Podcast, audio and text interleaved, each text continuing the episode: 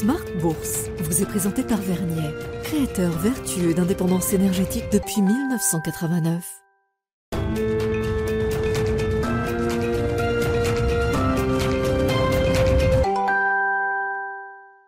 C'est reparti pour Smart Bourse, votre double dose quotidienne de marché en direct sur Bismart chaque jour à la mi-journée 12h30 13h et en fin d'après-midi la grande édition pendant une heure à partir de 17h rediffusée à 20h sur Bismart TV, émission que vous retrouvez chaque jour en replay sur bismart.fr et en podcast sur l'ensemble de vos plateformes.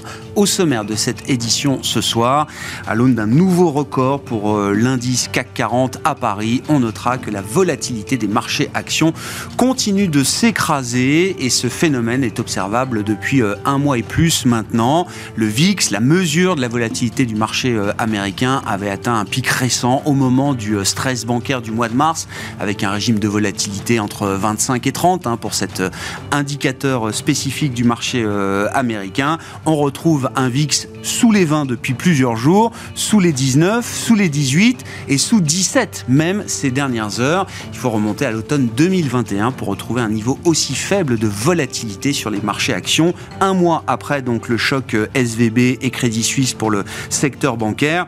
Question qu'on posera à nos invités. Qu'est-ce que ce niveau de volatilité, ce régime de faible volatilité euh, inspire comme réflexion à ce stade? En tout cas, on le voit sur les marchés actions euh, en Europe. Le momentum est toujours très favorable avec un CAC 40 qui aura marqué aujourd'hui en séance de nouveaux records historiques. Les détails à suivre dans un instant avec Alix Nguyen alors que la saison de publication de résultats microéconomiques pour le premier trimestre est en train de monter en puissance avec euh, encore des publications bancaires aux États-Unis, les résultats de Goldman Sachs qui sont euh, moyennement appréciés par les investisseurs, on va le dire comme ça, avec des activités de trading ou encore de banques de financement et d'investissement euh, qui sont plutôt en retrait par rapport à ce que les investisseurs pouvaient attendre. Et puis nous aurons ce soir la publication de Netflix, je crois, après la clôture des marchés américains.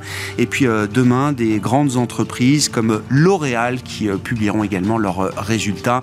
L'Oréal qui publiera ses résultats demain après la clôture des marchés européens. Voilà donc pour les sujets du moment sur euh, les marchés. Discussion à suivre avec nos invités bien sûr. Et puis dans le dernier quart d'heure, focus sur le thème de la santé, de la pharma au sens large et plus spécifiquement encore cette course folle contre l'obésité engagée depuis des mois maintenant et menée par les spécialistes mondiaux du diabète que sont les euh, laboratoires Novo Nordisk ou encore euh, Lilly aux États-Unis. Nous en parlerons avec Eric Le spécialiste du secteur de la santé et de la pharma, analyste chez Stifel, qui sera avec nous en plateau à 17h45.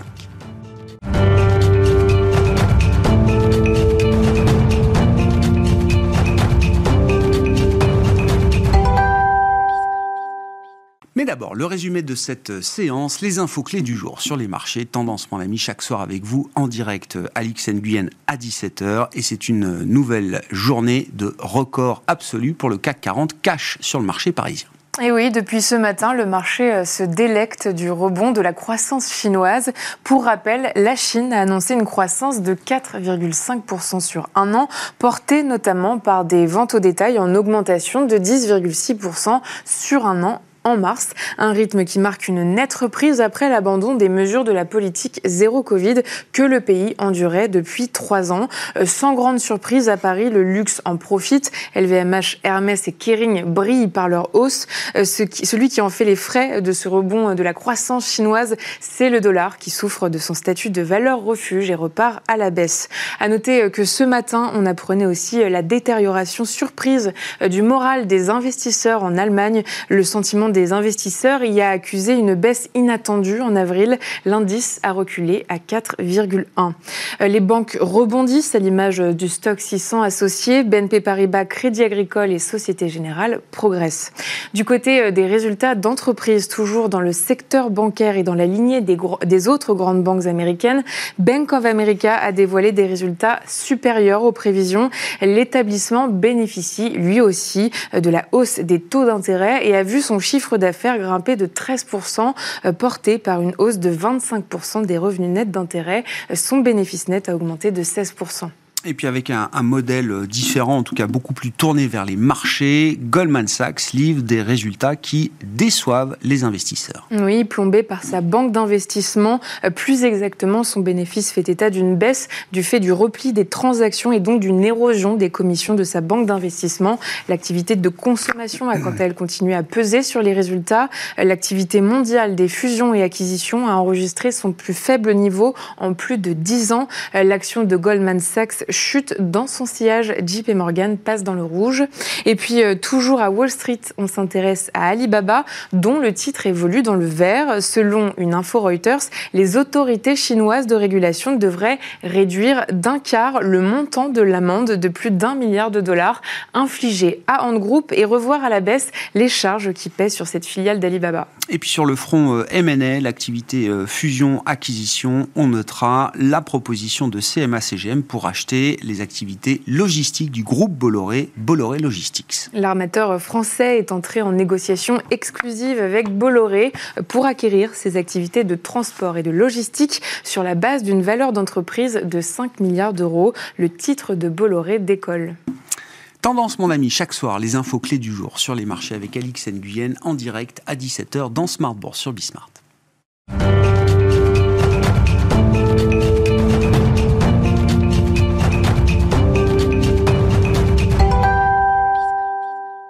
Trois invités avec nous chaque soir en plateau pour décrypter les mouvements de la planète marché. Valentine nous est à nos côtés, responsable de la stratégie Fixed Income chez Amundi Institute. Bonsoir Valentine. Bonsoir. Merci d'être là. Merci à David Kelfond de nous accompagner également. Bonsoir David. Bonsoir Grégoire. Vous êtes le président de Sanso IS et Olivier Ringard avec nous également autour de cette table. Bonsoir Olivier.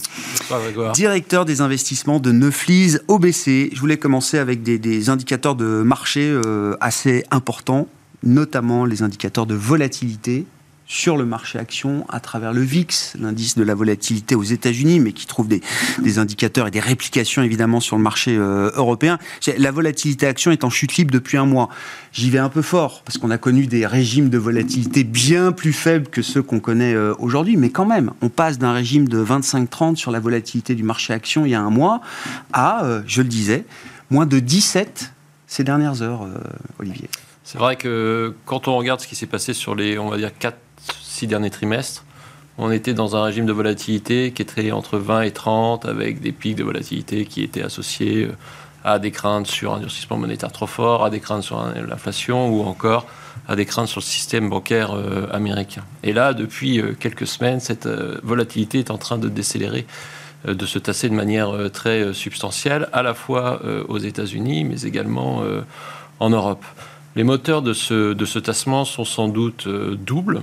Euh, d'abord, on a une réduction d'incertitude significative sur le régime monétaire et d'inflation pour les prochains mois, puisque l'inflation est en train de ralentir de manière euh, assez sensible aux États-Unis et en Europe. Donc on a moins d'incertitude à court terme sur cette, sur cette inflation, hein, qui est clairement ancrée dans une décélération assez substantielle depuis plusieurs mois. Et en conséquence, on a moins d'incertitudes sur euh, le régime monétaire. La Banque centrale américaine va sans doute euh, finir par faire sa pause. Alors, c'est plus difficile de dire ça lorsqu'on est à 5% de taux euh, directeur. Elle va vraisemblablement faire une hausse supplémentaire au mois de mai. La Banque centrale européenne, peut-être deux, mais très probablement au moins une. Donc là aussi, une réduction de l'incertitude sur le régime monétaire. Et puis, sur le plan de la croissance, la croissance économique, pour l'instant, est restée assez résiliente. La récession la plus attendue de l'histoire financière n'est euh, toujours pas euh, arrivée et euh, ça permet d'avoir des résultats en moyenne qui sont assez solides pour l'instant. Donc c'est vraisemblablement ces deux grands facteurs qui permettent à la volatilité de se tasser de manière assez sensible. Quel qualificatif est-ce qu'on peut mettre derrière un VIX à 17 C'est optimiste? C'est déjà complaisant? C'est euh, en voie d'être euphorique si on met un mot français pour qualifier ce que veut dire le VIX à 17 Je crois que c'est légèrement supérieur à la moyenne de très long terme, qui doit être plutôt autour de 15. Euh, ça, c'est un élément que je. Oui, de repère. De, factuel, de repère. Euh, ensuite, j'ai envie de répondre à la chose suivante. Ça dépend du scénario que vous avez pour les prochains mois. Si vous êtes dans un scénario de soft landing, il est probable que la volatilité continue de se tasser. Et que les marchés d'actions poursuivent leur rebond initié depuis quelques mois. A contrario, si vous êtes dans un scénario plus conservateur, vous ou vous inquiétez toujours de ces perspectives économiques, dans ce cas-là, il y a peut-être un peu trop de complaisance. Donc hmm. il faut choisir son scénario pour se prononcer sur euh, le régime de volatilité sur les prochains mois. Valentine, pourquoi est-ce qu'on observe toujours un écart aussi important entre la volatilité des marchés actions qu'on vient de décrire avec euh, Olivier et la volatilité des marchés obligataires, qui donne toujours l'impression que ces marchés ne sont pas stabilisés, alors même, Olivier le disait, que on semble approcher quand même du, pic du resserrement monétaire, qu'on estime avoir un peu plus de visibilité peut-être sur le processus désinflationniste en cours aux États-Unis. Pour autant, on a l'impression que la volatilité reste particulièrement élevée sur les marchés obligataires. Elle reste très forte. Très forte. Elle reste très forte. Et euh, même si on pense avoir atteint le pic de politique monétaire, on voit quand même qu'il y a une volatilité très forte sur ce taux terminal où il y a juste quelques semaines, on pensait que les, ces hausses de taux allaient être finies à cause euh, des problèmes de stabilité financière, que ce soit aux États-Unis et en Europe.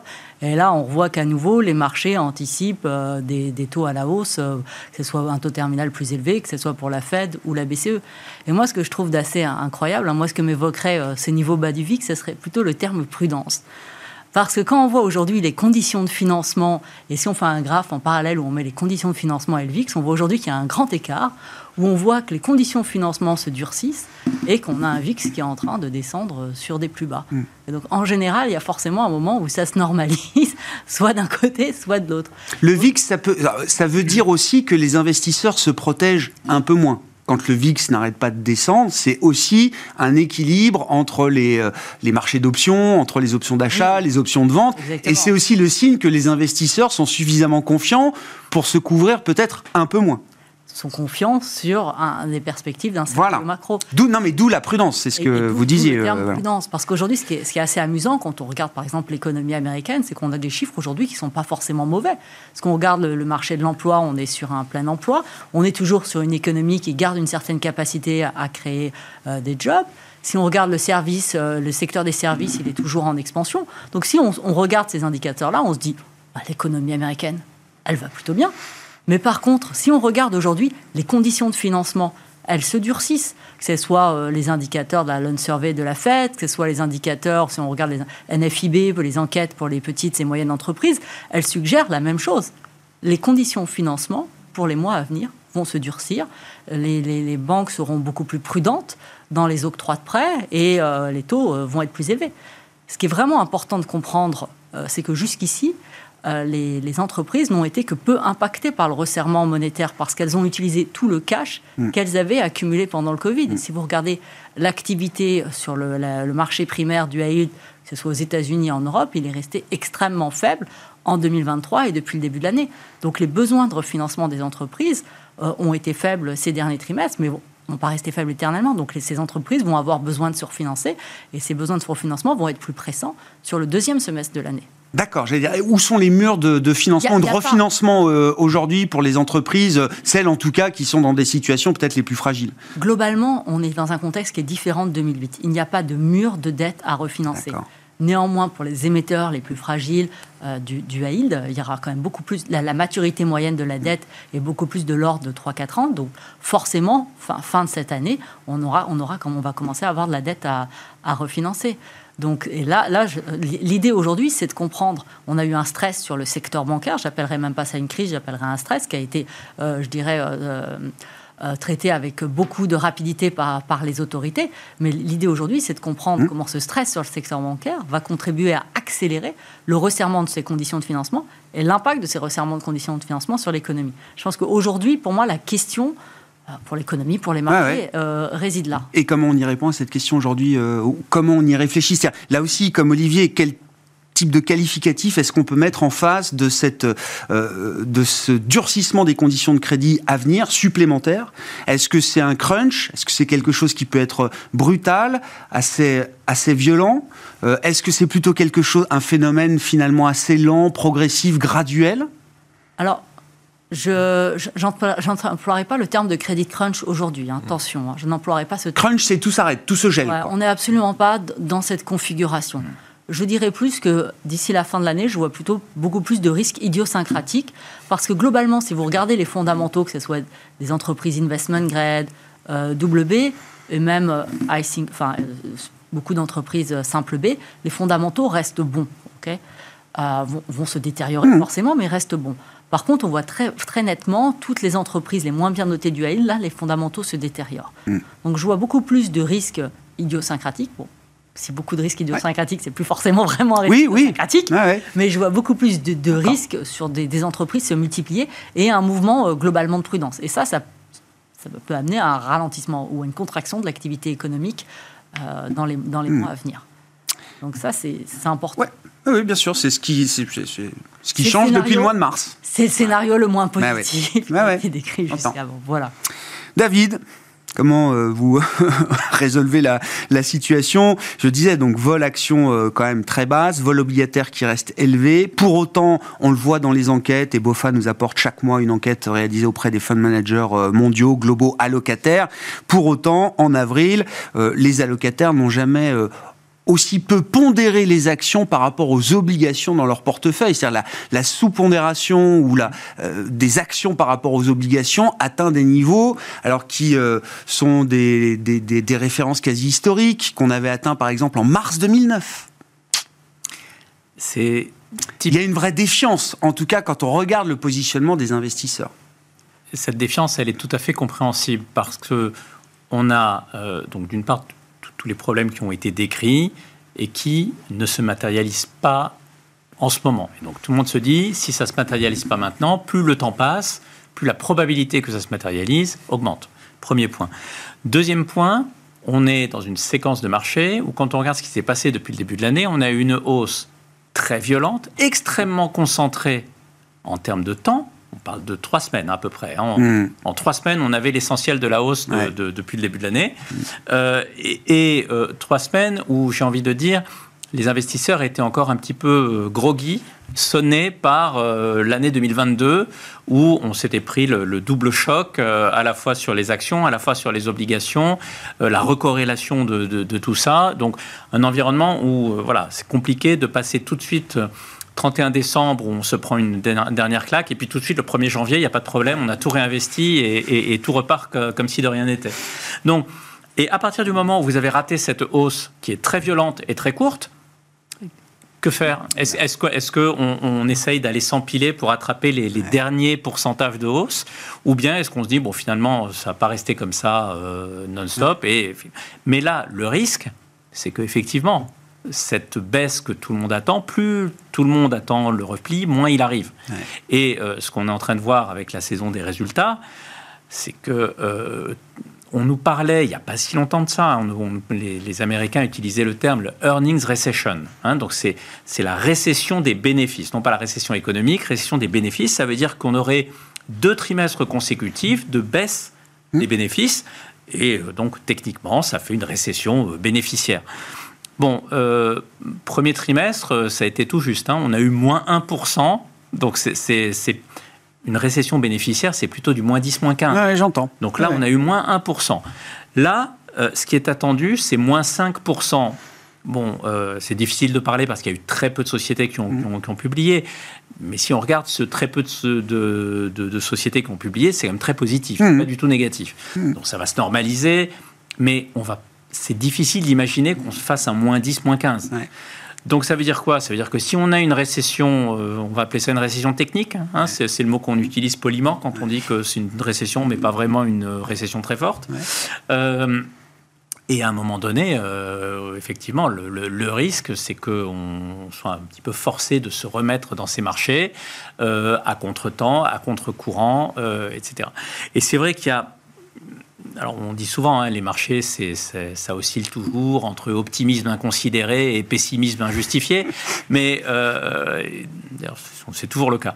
Et, euh, mais, mais, là, en ce moment, tout a l'air tellement clair, tellement écrit, que c'en est perturbant.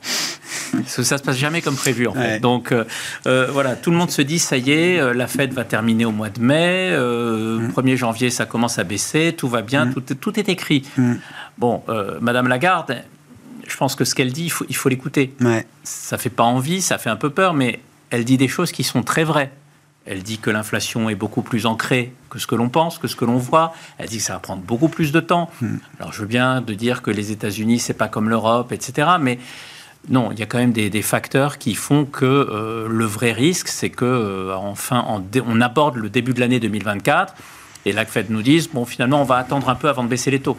Oui, c'est ça. Et voilà. Il y a toujours une course entre le marché qui price des, des baisses de taux euh, à partir d'un certain horizon, à partir d'un certain stade aux États-Unis et, et en Europe. Et pour vous, le risque aujourd'hui est que ces espoirs-là ou ces attentes sont un peu déçus. continuent d'être déçus. Tout à fait, parce que euh, on, voilà, on, sait toujours que faut pas oublier hein, l'objectif Mm. des banques centrales, c'est 2%. C'est pas 4. Le 4, on va y arriver. Mais après, ça va devenir compliqué. Ouais. Ça, ça risque de prendre du temps. Voilà. Et si ça prend pas de temps, ça veut dire qu'on aura eu un ralentissement plus marqué, plus fort. Et donc, euh, quoi, quel que soit l'angle où on regarde ça, c'est pas forcément très très joli pour les marchés.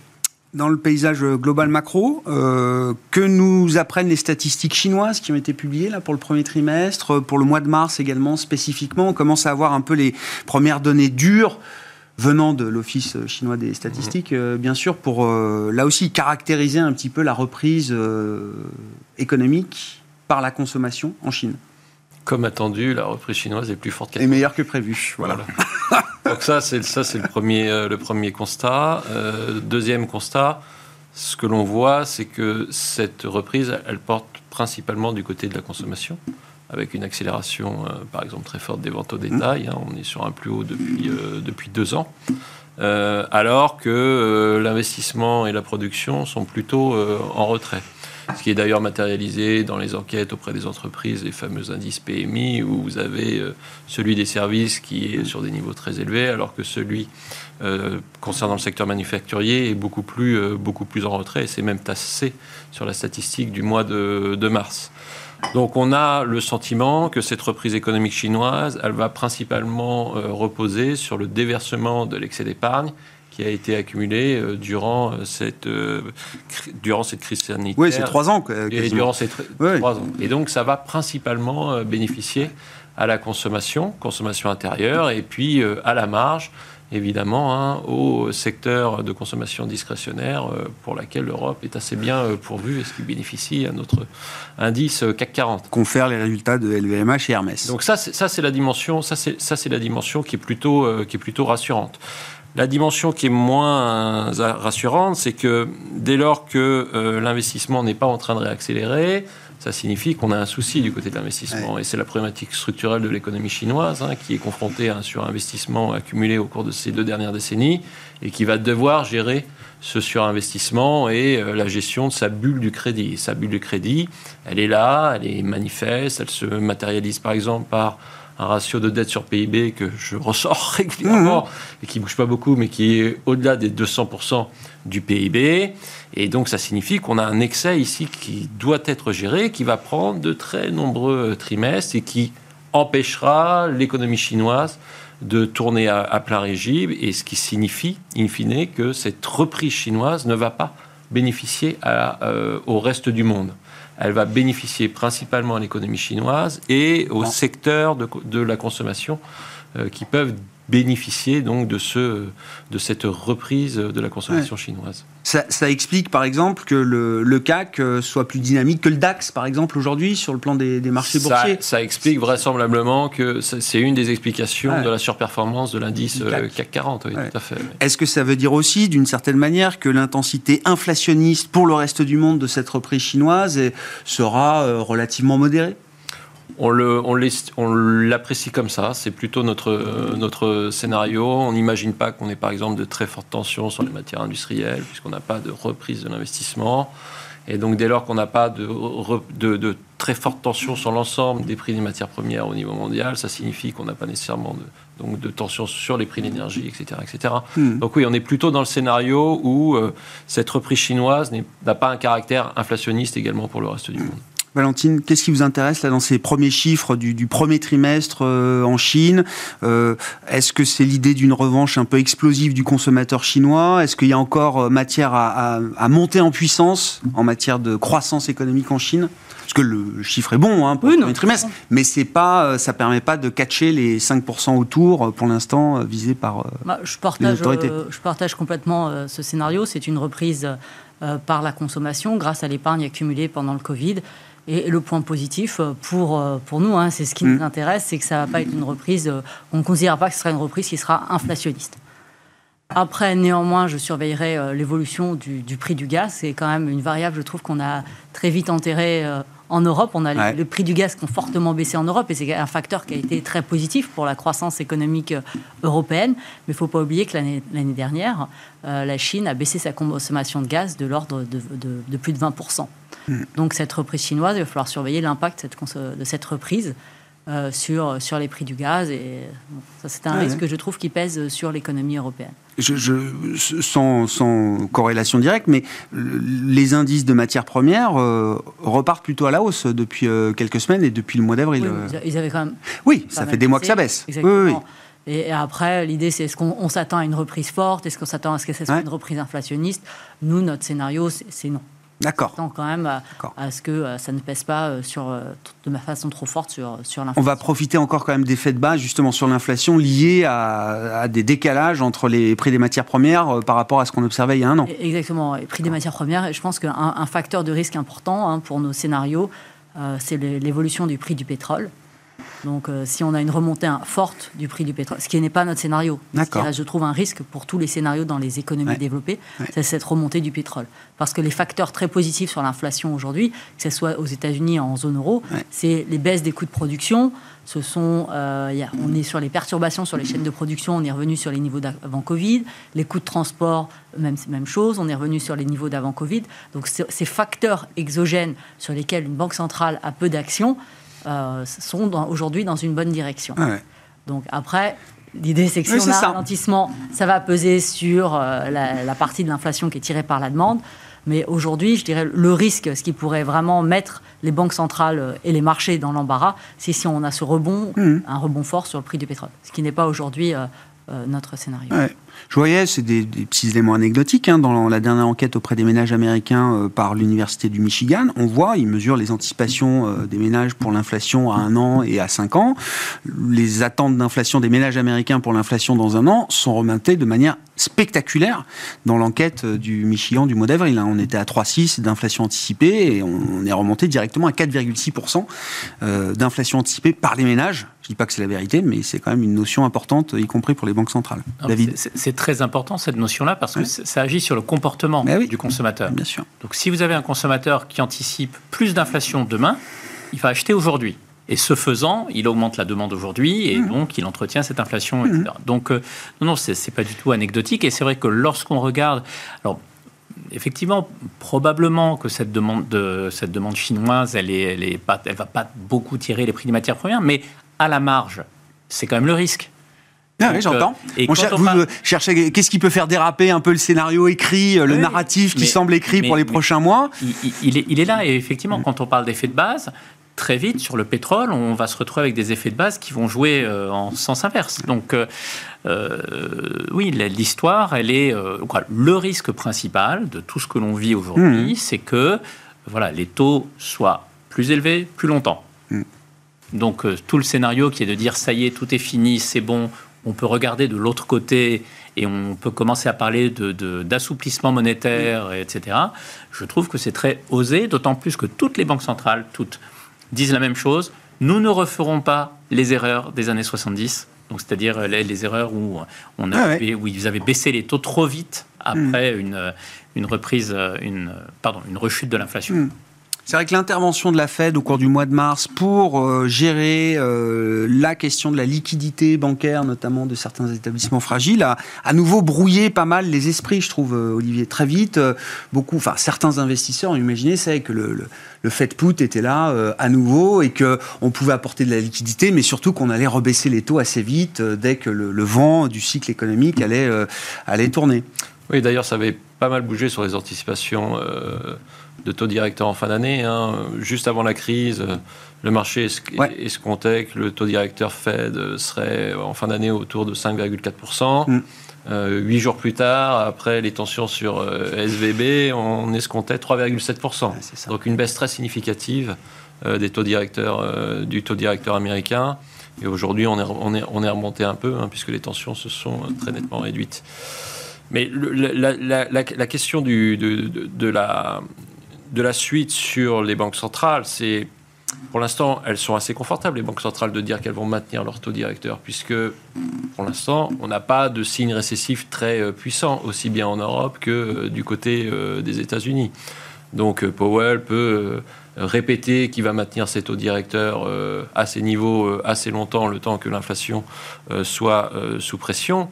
Mais si on bascule dans un scénario de récession, mm. quelle sera la réaction euh, de la part de euh, ces mêmes banques centrales et en particulier de la Banque centrale américaine? Ça reste quand même euh, la, question, la, question de ces prochains mois dans ce, dans ce scénario de, récession. Puisque si on essaye de rebalayer les trois scénarios qui sont sur la table, vous avez le scénario de, de no lending, dont on a un peu parlé. ça a duré quelques semaines. Ça a duré quelques semaines, mais peut-être qu'on en reparlera. Bah. C'est pour jamais. Si on voit l'inflation réaccélérer euh, au cours de ces prochains mois, bah, on reparlera peut-être de nouveau du scénario de, no landing. Vous avez le scénario de soft landing et le scénario de hard landing. Donc en ces trois, entre ces trois scénarios, bah, on n'a pas beaucoup de visibilité sur ces trois scénarios sur les prochains mois. Et d'ailleurs, on a beaucoup de volatilité mmh. euh, sur les anticipations de taux directeurs, ce qui explique probablement euh, la persistance d'une volatilité assez élevée euh, sur, les, sur les obligations, sur la sphère obligataire en, en, général. Eh bien, il faut s'attendre à, bah, un perpétuel questionnement de la part des investisseurs tant qu'on n'aura pas, tant pas définitivement une, une assurance sur le prochain coup et sur le scénario qui va véritablement vraiment se mettre en, place sur les, prochains, sur les prochains mois. Ça veut dire en matière d'allocation et de, de, direction des investissements, on ne peut pas faire de choix trop marqués qui engagerait sur un scénario plutôt que les autres aujourd'hui On pense qu'il faut effectivement euh, être attentif à cette problématique du manque de visibilité sur le scénario économique. Prenons euh, par exemple le cas euh, des obligations. Je pense qu'un grand nombre d'investisseurs ont repondéré assez sensiblement euh, euh, les obligations parce qu'on avait une espérance de rendement qui redevenait positive, parce que les obligations peuvent jouer le rôle des diversifications, en particulier dans un cas de récession. Mais imaginons que, euh, in fine, euh, le taux euh, terminal Fed soit à 5% dans le régime des prochaines années, que l'inflation c'est à 3% dans le régime des prochaines années. Dans ce cas-là, l'ajustement sur les, les taux longs n'est pas fini. Euh, ah Inversement, euh, sur les actions, aujourd'hui on a une forme d'euphorie euh, sur les actions européennes. C'est moins le cas pour les actions américaines et sur les actions émergentes. Si vous basculez dans un scénario de récession sur les prochains mois, bah, ça signifie de nouveau des tensions et de la volatilité sur cette hmm. classe d'actifs. Donc avoir des paris trop marqués pour les prochains mois, c'est euh, voilà, c'est peut-être pas, c'est un risque, c'est peut-être pas conseillé, à moins que vous ayez une très forte. Oui, oui non, non, mais c'est une prise de risque, voilà. je comprends. Valentine, sur l'idée d'une stratégie obligataire, est-ce que c'est le moment de reprendre de la duration, comme on dit, euh, et quelle différence vous faites entre la situation américaine et la situation européenne? Est-ce que la BCE est simplement en décalage par rapport à la réserve fédérale américaine, décalage qui sera résorbé dans quelques mois ou quelques trimestres, euh, j'en sais rien, ou est-ce que l'histoire est de plus en plus différente? Alors, la question, pour moi, la, conviction est simple. Hein. Sur les États-Unis, pour moi, c'est le moment de reprendre du risque de, de, dura, enfin, de, de duration. Euh, nous, on a un scénario euh, de récession sur l'économie américaine. Je pense qu'aujourd'hui, ce qui rend les choses plus compliquées, c'est qu'il y a un peu les pistes qui sont brouillées sur euh, le décalage avec lequel la politique monétaire impacte l'économie. Parce que déjà, on a eu des hausses de taux qui ont été extrêmement rapides, extrêmement abruptes, donc on n'a pas pris le temps de voir l'impact des hausses de taux sur l'économie. Donc cet impact, il peut arriver sur le deuxième semestre de façon extrêmement brutale et non attendue, donc on peut avoir des surprises. Et puis après, on est surtout aussi sorti de la crise du Covid avec énormément de cash. Énormément de cash au bilan des ménages. Ils avaient plus de 2 trillions. D'ailleurs, ils en ont toujours un trillion. Hein. Oui, le stock énormément est de cash, comme, comme je l'ai juste dit avant, au, au bilan des entreprises. Donc tout ce cash accumulé a limité l'impact des hausses de taux sur l'économie. Et après aussi, il y a les marchés financiers qui jouent le rôle d'un accélérateur ou aussi ils atténuent euh, l'impact de ce resserrement monétaire. Donc aujourd'hui, je dirais, de, cet impact euh, de, resserrement monétaire sur l'économie n'est pas forcément évident à évaluer. Pour moi, il, va, il peut arriver de façon assez brutale hmm. sur euh, le deuxième semestre. Mais néanmoins, je pense qu'il faut vraiment regarder cet indicateur leading, c'est le resserrement des conditions de financement, qui est indéniable. Hmm. Donc pour moi, le scénario sur les US, je dirais, je trouve assez je ne vais pas prononcer le mot simple, mais disons, il se dessine. Oui. On voit une récession se dessiner à cause de ce Reste la séquence, le timing, etc. mais le sens du voyage est assez clair. Je, je, le trouve plutôt clair. Je comprends. Sur euh, le scénario européen, je le trouve beaucoup, beaucoup plus complexe. Parce qu'il reste la question de l'évolution du prix de l'énergie. Mm c'est toujours un risque, je mm. trouve, qui pèse, que ce, conflit entre la Russie et l'Ukraine, c'est toujours un risque, je trouve, qui pèse. Énergie et alimentaire. Hein. Énergie et, et, bah oui, parce que le poids de l'alimentaire et, les, deux chiffres d'inflation alimentaire, c'est pas quelque chose qu'on retrouve aux États-Unis. Hein. L'inflation alimentaire aux États-Unis, elle est quand même beaucoup plus bas. J'ai même vu des prix en déflation sur certains. Euh, éléments alimentaires euh, transformés, etc., aux États-Unis. Ce qu'on n'a pas du tout en Europe. C'est l'étendue, les grands groupes alimentaires ont réussi à bien maintenir leur marge. bah oui. Donc on a, on a, je dirais, le scénario est plus complexe sur la zone euro parce qu'on a cette incertitude qui reste sur les prix de l'énergie. On a aussi la variable fiscale qui aussi permet de maintenir la, croissance. Mmh. Et on, a une inflation corps qui est euh, beaucoup plus forte. Qui continue, euh, aux, États-Unis, elle a atteint un plateau. Sur la zone euro, elle continue d'accélérer.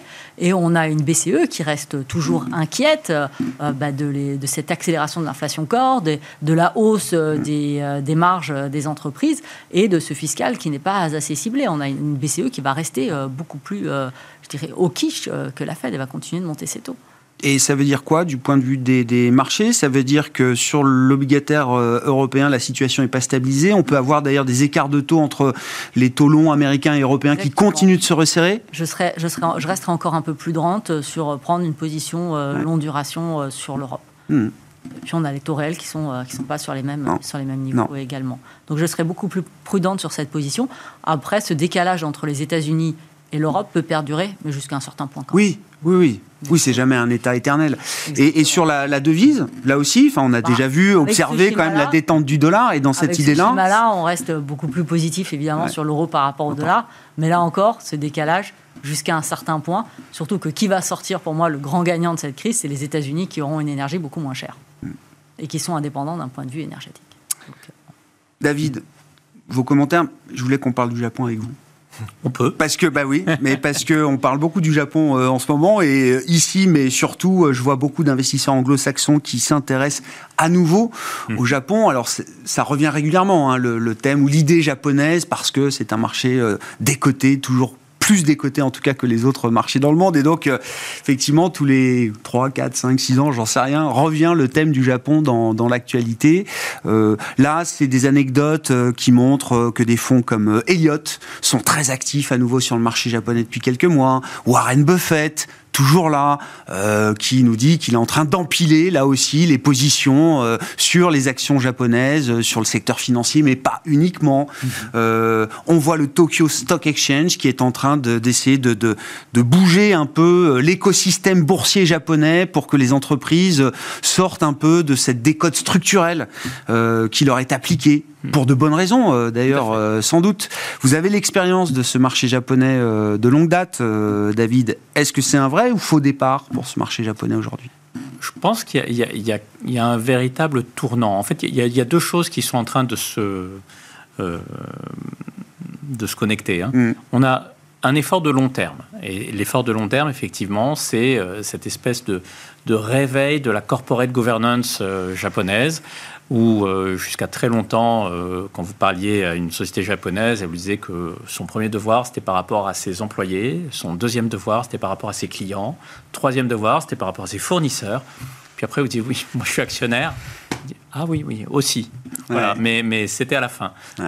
Et, euh, et, et, là, il y a eu un véritable tournant parce qu'effectivement, euh, il y a eu des notions qui ont été euh, mises en avant, comme le ROE, comme euh, le, retour du cash, le retour du cash aux actionnaires, la réduction des bilans, le débouclement des participations croisées, etc. Donc il y a tout un tas de choses. Ça, c'est un effort de long terme. Hmm. Et à côté de ça, je pense qu'il y, a un, véritable tournant qui est, qui est, qui est pris maintenant du fait de la géopolitique. Et d'ailleurs, c'est en filigrane, si vous, si vous lisez un petit peu les communiqués, notamment de celui de Warren Buffett, on se rend compte qu'il a fait deux choses. Il a dit Mm. je vais racheter du Japon, mais en attendant, qu'est-ce qu'il a vendu dans son portefeuille? Sa position sur Taiwan Semiconductor. Ouais. Pourquoi? Pour des raisons politiques. Ouais. Voilà. Donc, je pense qu'il y a une prise de conscience que la Chine a véritablement pris parti et pas dans un camp très très amical par rapport aux investisseurs occidentaux. Euh, mais euh, voilà, on a beau essayer euh, de, de- de dialoguer avec eux, etc. Plus suffisamment aligné, on va dire ça comme ça. On va dire ça comme ça, voilà. Et euh, et il y a eu, donc le- la Chine, ça fait maintenant deux ans hein, qu'on qu'on commence à avoir des messages qui sont un peu perturbants lorsqu'on est investisseur. On a eu déjà des secteurs entiers de la cote qui ont été rayés du jour au lendemain parce que l'État décidait que c'était pas bien, donc euh, l'éducation, les jeux vidéo, euh, etc. Donc ça c'est pre- premier signal. On a eu euh, une chasse aux businessmen qui réussit. Hein, on en a de nombreux qui ont disparu pendant quelques semaines. Et quand ils sont revenus, ils avaient un attrait pour la philanthropie, ils ont beaucoup donné de leur patrimoine. Euh, voilà, ils ont fait des déclarations très amicales sur le parti, etc. Il y en a qui sont partis s'installer au Japon, d'ailleurs. hein, euh, Jack Ma a Voilà, été longtemps au Japon, Voilà. avant d'être autorisé à revenir exactement, exactement. sur le territoire. Donc, donc ça, c'est un environnement qui est pas très très sympathique. Ouais. On sent que d'un point de vue géopolitique, c'est pas stable. Euh, et, et alors que vous regardez au Japon, au Japon, ils ont une technologie qui est euh, inégalée. Euh, ils ont énormément de leaders mondiaux qui sont encore japonais. On s'en était rendu compte un petit peu au moment de Fukushima. En 2011, tout d'un Ah coup, oui. on se rendit compte que tout se grippait. Ouais. Pourquoi? Parce qu'il manquait la pièce qui n'était faite qu'au Japon. Ouais. Voilà. Mais je vais prendre juste un exemple. Shimano, vous pouvez dire c'est une boîte japonaise, machin, etc. Mais dans un vélo, c'est Shimano. Voilà, c'est tout. C'est en ce moment, euh, vous pouvez parler de verre de lunettes. Bon, bah, la moitié du marché, c'est Oya qui fait les lunettes. Bah oui, pour moi, c'est les Silor, oui, d'accord. C'est les deux, voilà. Ouais, ouais. Donc vous avez énormément de sociétés japonaises qui ont quand même entre 30% du marché mondial et 50% du marché mondial. Donc ça, c'est important. Vous avez un environnement politique qui est euh, plutôt euh, stable. Eux ont pris parti côté occidental. Euh, et donc c'est normal. Et quand vous rajoutez à cela des valorisations qui sont euh, voilà, plutôt, euh, plutôt pas très chères, et cerise sur le gâteau, vous avez quand même la devise qui s'est effondrée Mm, ces derniers mm, temps. mm. Donc on se dit, s'il y a un risque, c'est quand même que le yen se finisse par, se, par rebondir un Ouais. petit peu. Voilà, Ouais. vous pourrez prendre 5-10% uniquement Le risque sur la baisse du yen est plus limité aujourd'hui même. Exactement, exactement. Donc voilà, je pense que c'est tout ça qui nourrit ce, ce- cette, pas parler d'engouement, mais cet intérêt. Non, oui, Sur le Japon. retour d'intérêt qu'on voit régulièrement, de manière euh, effectivement récurrente, euh, toutes les quelques années, effectivement, on suivra ça. Huit séances de hausse consécutives pour le Nikkei euh, à ce stade. Sur la politique monétaire japonaise, Valentine, je ne sais pas si vous y avez forcément réfléchi, mais il y avait, on s'attendait à des bouleversements importants après dix ans de Kuroda, de taux toujours plus bas, d'une Bosch qui ne faisait rien, si ce n'est de toujours mettre plus de liquidités. Est-ce qu'on est à l'aube d'un bouleversement de ce point de vue-là avec l'arrivée de Kazuo Ueda? Alors, dans, dans notre scénario, nous, on s'attend quand même à, à ce qu'il fasse quelque chose. Ah. On continue d'avoir des pressions importantes sur les salaires. Après, je resterai très prudente sur la capacité de l'économie japonaise à absorber des hausses de taux après euh, plus d'une décennie où on a eu des taux extrêmement bas et énormément de liquidités. Je serais quand même euh, pru- prudente de ce côté-là. On peut imaginer que les autorités monétaires japonaises en ont conscience et que... Elles en ont conscience, donc tout va rester de façon extrêmement ouais, modeste. Et, euh, Mais bon, il faut quand même, je pense, euh, avoir ce risque, garder ce risque à Hmm. l'esprit. David et puis Olivier, pour conclure avec vous, logique d'investissement à ce stade, une fois qu'on a dit tout ça, qu'est-ce qui, où est-ce qu'on est à l'aise aujourd'hui, euh, David? Nous, de notre côté, il y a une certaine neutralité sur le marché action Ouais. euh, et une surpondération sur le marché du crédit. Parce que là encore, on est payé pour attendre. hein, donc, on a des, des- des rendements qui sont redevenus assez, euh, assez intéressants. Donc, voilà, si je devais résumer, ça, Mhm. ça se résumerait à ça. Ouais. Olivier? Un peu différent. Ah Euh, Et juste euh, neutre sur les actions, ça veut dire, oui, il Ça- faut ça pas être trop. Oui, c'est ça. Il faut a. pas être en dehors du marché action. Voilà, exactement. Ah, nous- alors nous, c'est un peu différent. On est neutre sur la partie euh, obligataire hein, par rapport au questionnement qu'on peut avoir Ah, sur le sur la régime, duration. Par rapport au ouais. questionnement qu'on peut avoir sur le régime monétaire et d'inflation à l'horizon euh, 3-4 ans.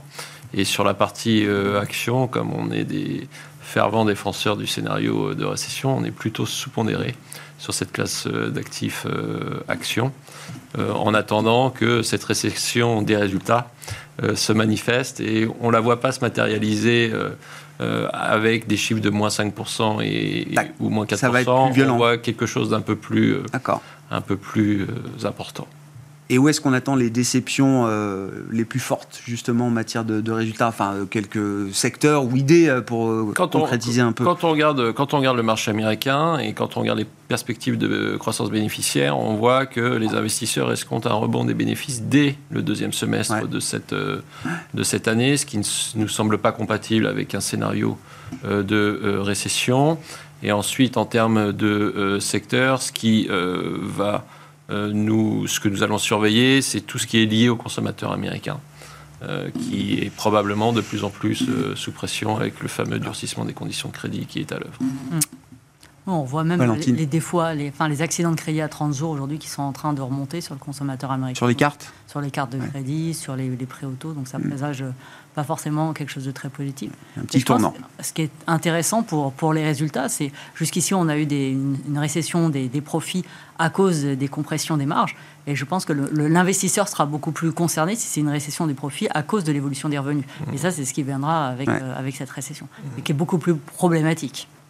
Oui, c'est un signal croissance euh, beaucoup plus négatif. Merci à vous trois. Merci d'avoir été les invités de Planète Marché ce soir. Valentine Henouz, Amundi Institute, David Calfon, Sanso Yes et Olivier Ringard, Neuflis OBC.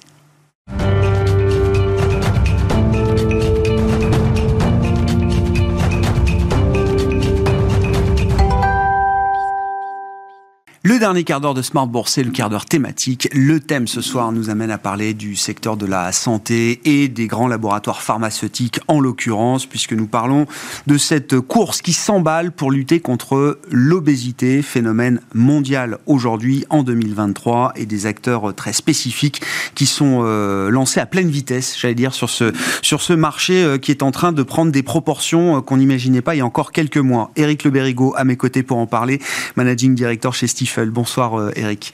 Merci beaucoup d'être là et c'est avec vous d'ailleurs il y a quelques mois à peine qu'on en a parlé pour la première fois sur cette antenne dans cette, cette émission et c'est ce qui m'a permis de prendre la, mesure effectivement. Alors il y a toujours eu des euh, piles coupe-fin, euh, etc. voilà. Mais là, on passe dans une autre dimension. Il faut redonner peut-être d'ailleurs quelques éléments. Euh, l'histoire vient des, grands spécialistes mondiaux du diabète, type Novo Nordisk au Danemark ou Lilly peut-être sur le marché euh, américain, qui, euh, à force d'études, ont compris que leurs médicaments vedettes antidiabétiques pouvaient être aussi être utilisés dans des indications de lutte contre l'obésité avec des dosages différents, des prescriptions différentes. Et là, c'est un marché extraordinaire qui est en train de s'ouvrir.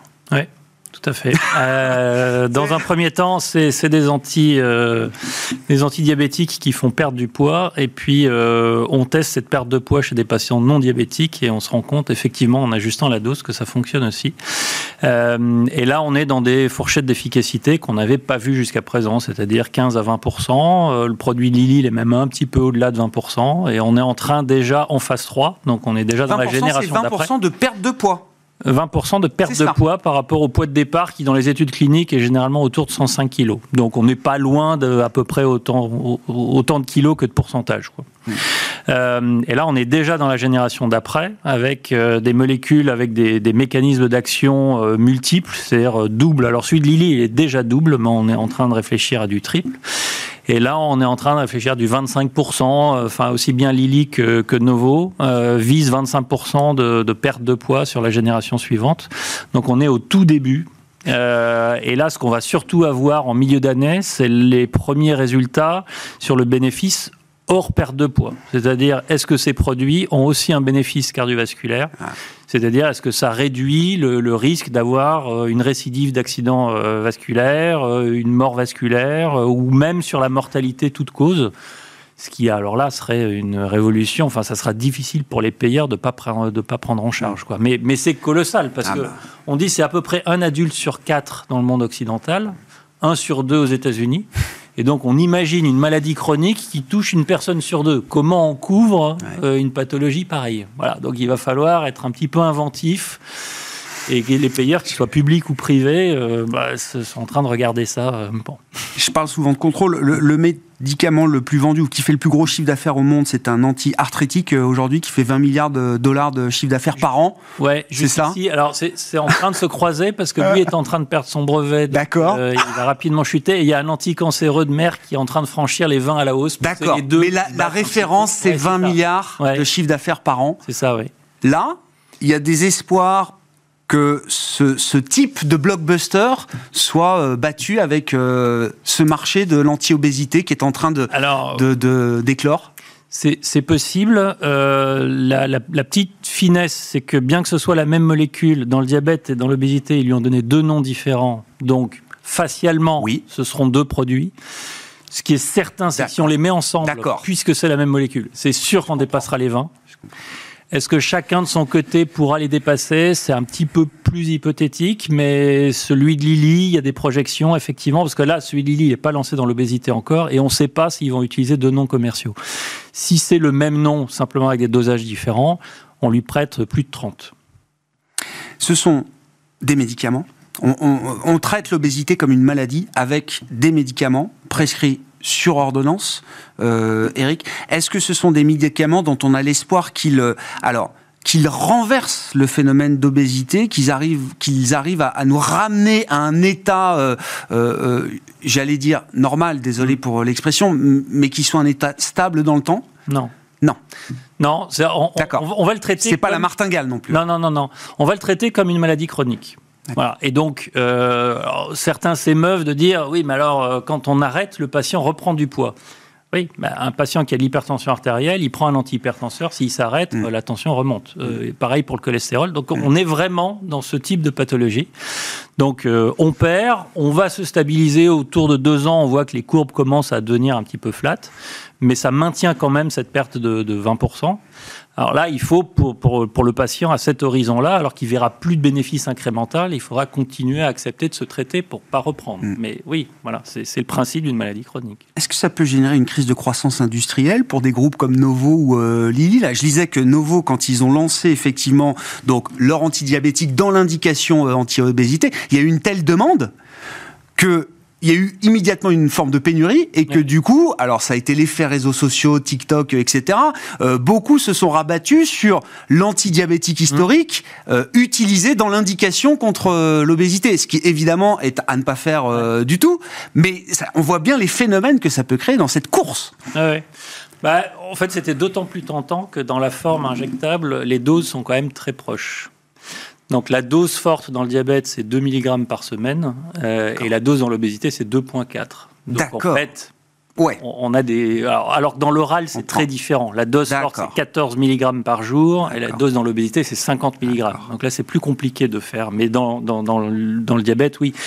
Il y a des ruptures d'approvisionnement, très clairement. Ils ont annoncé un doublement des CAPEX sur plusieurs années pour pouvoir faire face, euh, parce que la dose d'ingrédients nécessaires dans la forme orale est beaucoup plus importante que dans la forme injectable. Donc, de toute façon, ils vont prioriser l'injectable à court terme.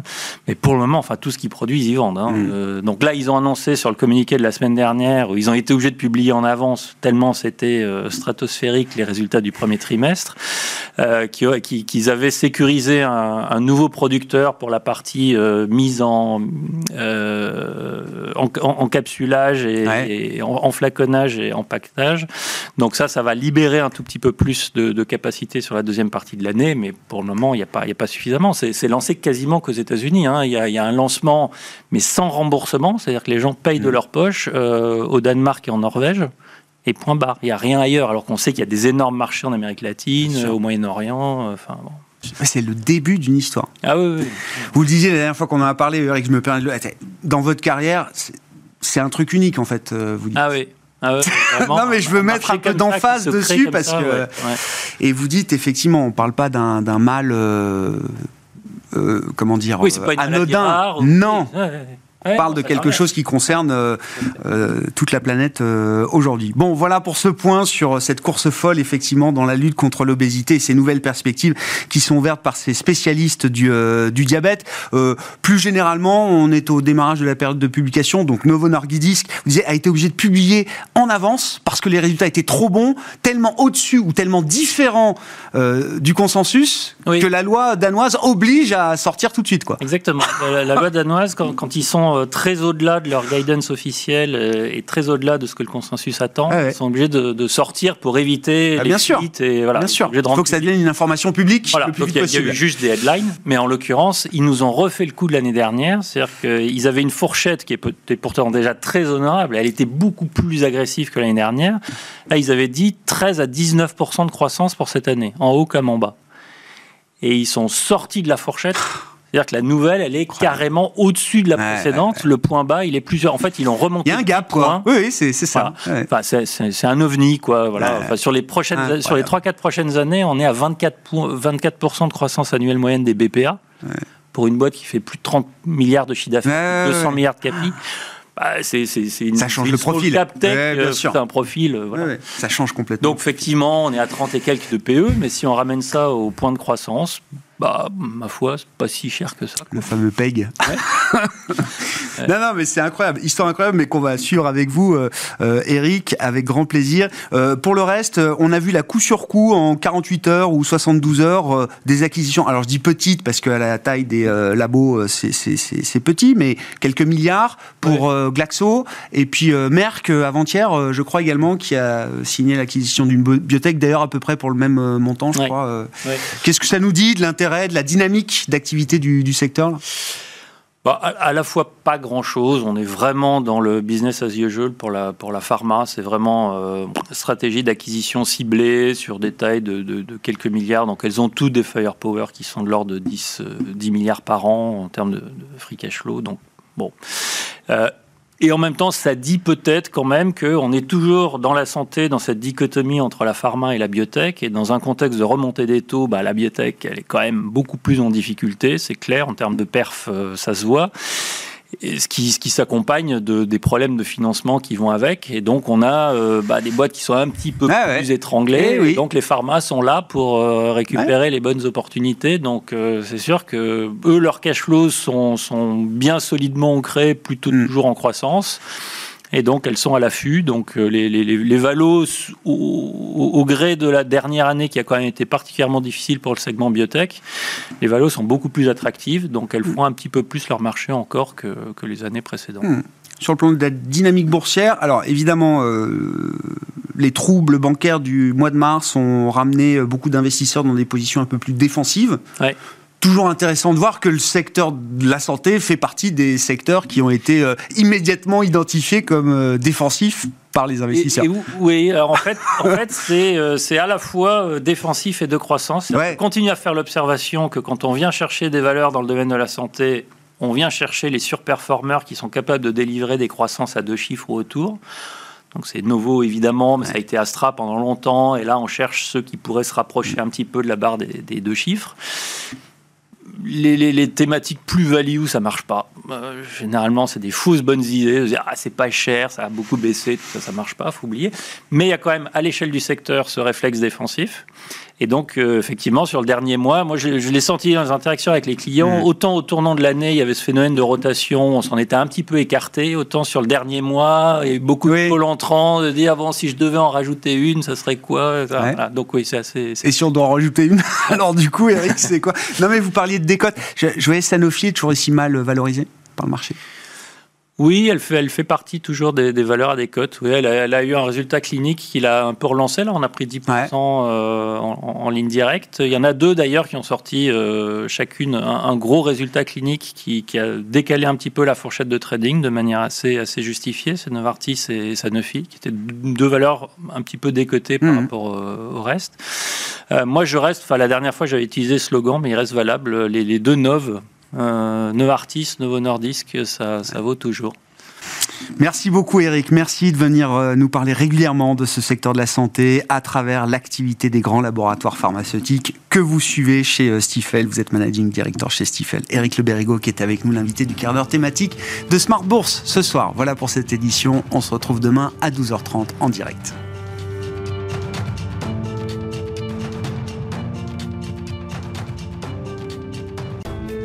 Smart Bourse vous a été présenté par Vernier, créateur vertueux d'indépendance énergétique depuis 1989.